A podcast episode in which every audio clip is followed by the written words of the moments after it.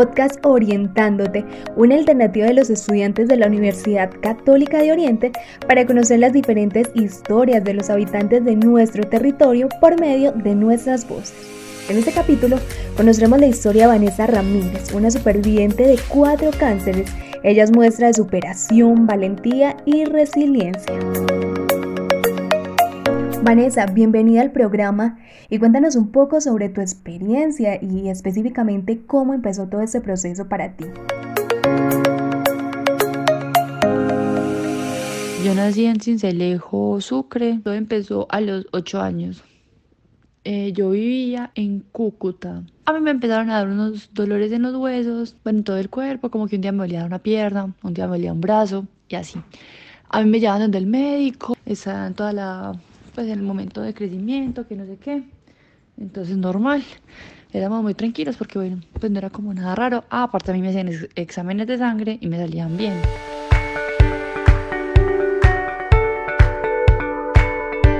Cuando un niño manifiesta que le duele algo, en muchas ocasiones debemos de prestarle mayor atención a esto.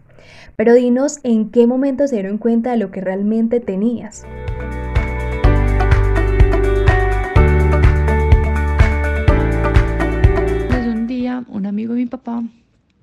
Le dijo a mi papá que fuéramos a un grupo de oración, que esa señora era muy poderosa, que simplemente era tener mucha fe y ir a ver ella que nos decía. Entonces fuimos, hicimos la, el grupo de oración, rezamos, todo muy normal. Cuando la señora al último le dijo como a mis papás, ah, yo le voy a hacer al niño una oración, como para que los guíe para ver qué es lo que tiene y todo. Entonces la señora colocó las manos en mi cabeza y empezó a rezar. Y cuando terminó les dijo a mis papás, la niña tiene una anemia y algo más que después les digo.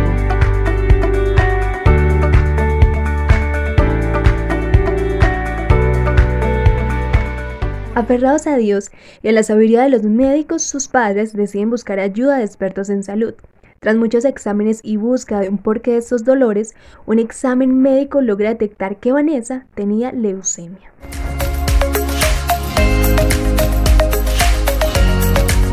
Mi primer cáncer fue a los 8.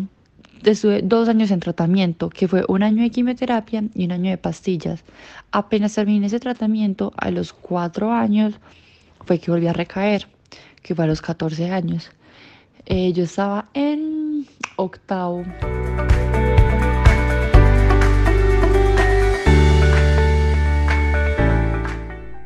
Una vez descubren su primer cáncer, Vanessa y su familia inician la difícil búsqueda de una persona compatible para el trasplante de médula ósea.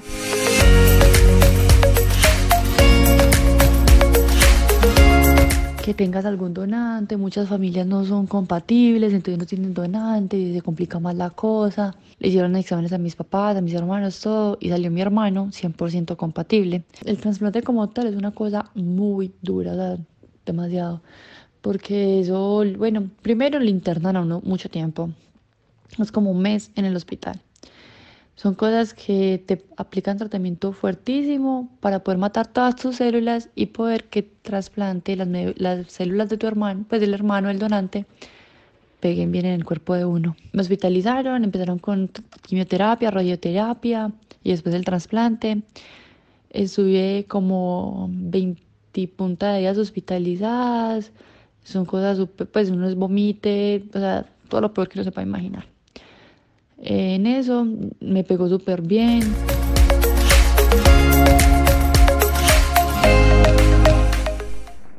A pesar de que su trasplante fue exitoso, ella aún no sabía lo que sucedía en su vida y aunque el doctor lo explicaba, ella en su inocencia de niña no entendía la gravedad del problema.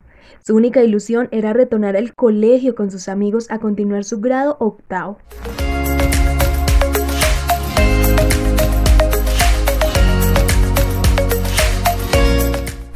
Sin embargo, cuatro años más tarde reaparece la leucemia en la vida de Vanessa.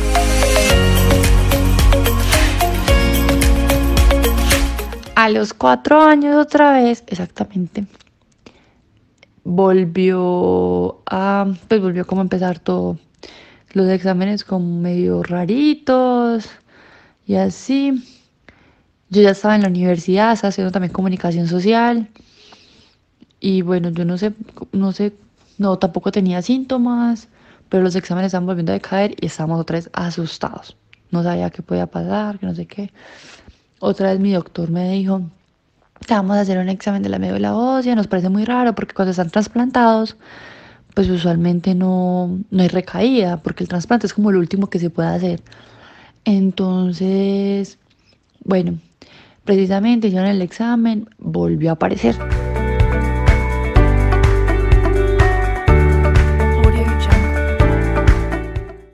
Vanessa constantemente se realiza exámenes médicos para ver cómo se encuentra su salud y en promedio cada cuatro años vuelve a reaparecer el cáncer en su vida. Después de haber padecido de dos cánceres en su época escolar, al entrar a la universidad vuelve a aparecer su tercer cáncer y le toca volver a pausar su vida.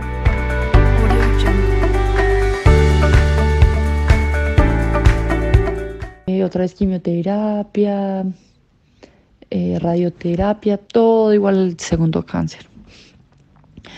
Hasta bueno, hasta que ya miraron todo lo del donante y esa vez mi donante fue mi hermana con un 50% compatible.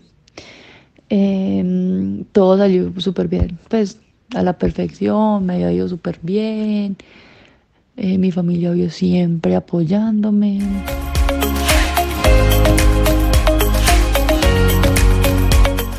Para muchas personas que pasan por esta enfermedad, consideran que la caída del cabello es también una de las partes más dolorosas. ¿Cómo fue esa asimilación que le diste al ver que se te empezaba a caer el cabello?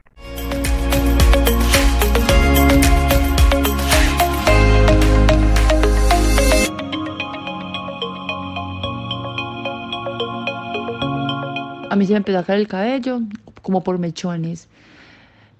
Entonces mi mamá decía, no, ella es muy vanidosa, ya le va a dar súper duro la caída del cabello. Eh, mándemela para un psicólogo. Entonces me llevaron a poner una psicóloga, me empezaron a explicar que yo podía comprar pelucas y de todo, de todo. Y yo, bueno, normal. Cuando un día yo estaba cansada de que el cabello se me cayera, y yo, ay, no, ya, llévenme a rapar, yo no quiero que, ver caer más mi cabello. Entonces me empezaron a rapar. Yo veía que mi hermana lloraba por el espejo, y yo, normal. Ya, yo empecé a usar pañueletas, tratamiento súper normal. De ahí todo como que súper bien. Mi vida, pues yo siempre he relacionado todo de la mejor manera.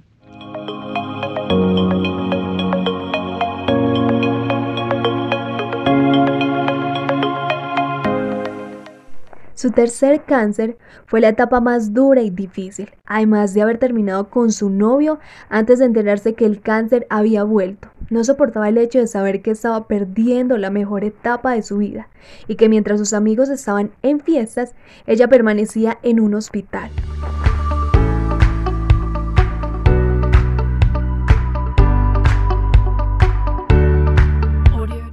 Su amiga María Paula resalta todos esos valores que identifican a Vanessa y que muestran que más allá de una enfermedad, su alegría y las ganas de salir adelante le han ayudado a superar barreras.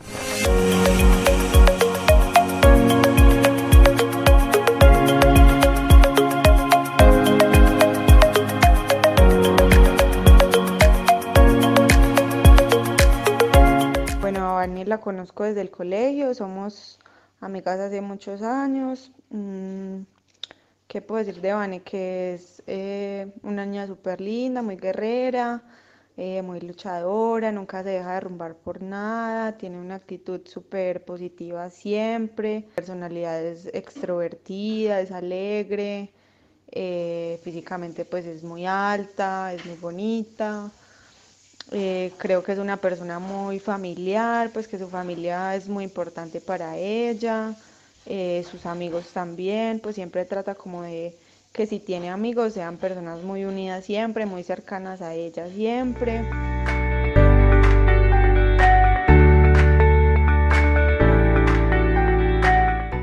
Aunque han sido momentos muy difíciles por los que has tenido que pasar, eso también te ha hecho una mujer más fuerte, valiente y sobre todo has sentido el apoyo de las personas que te aman y que siempre han estado a tu lado. Cuéntanos un poquito de cómo el cáncer ha transformado tu vida.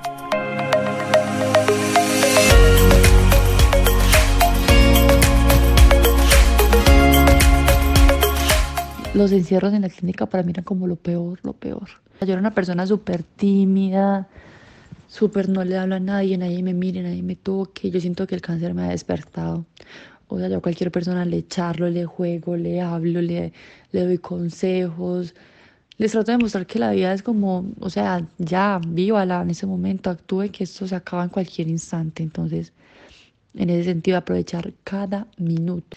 Las cosas son ya hoy, en este momento. No se puede guardar nada para mañana. O sea, ya vivir es una ocasión especial, entonces ya hay que disfrutar en ese momento.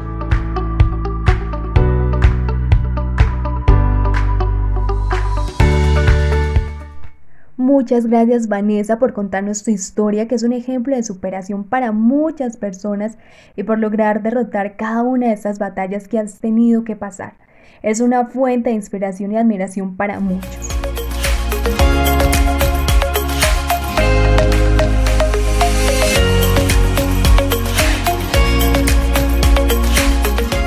Aquí el capítulo Las ganas de vivir lo calman todo. Muchas gracias por habernos escuchado. Hasta la próxima.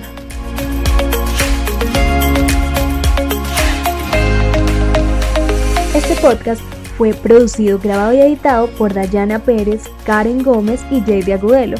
Este episodio fue construido con música para podcast y efectos de la web.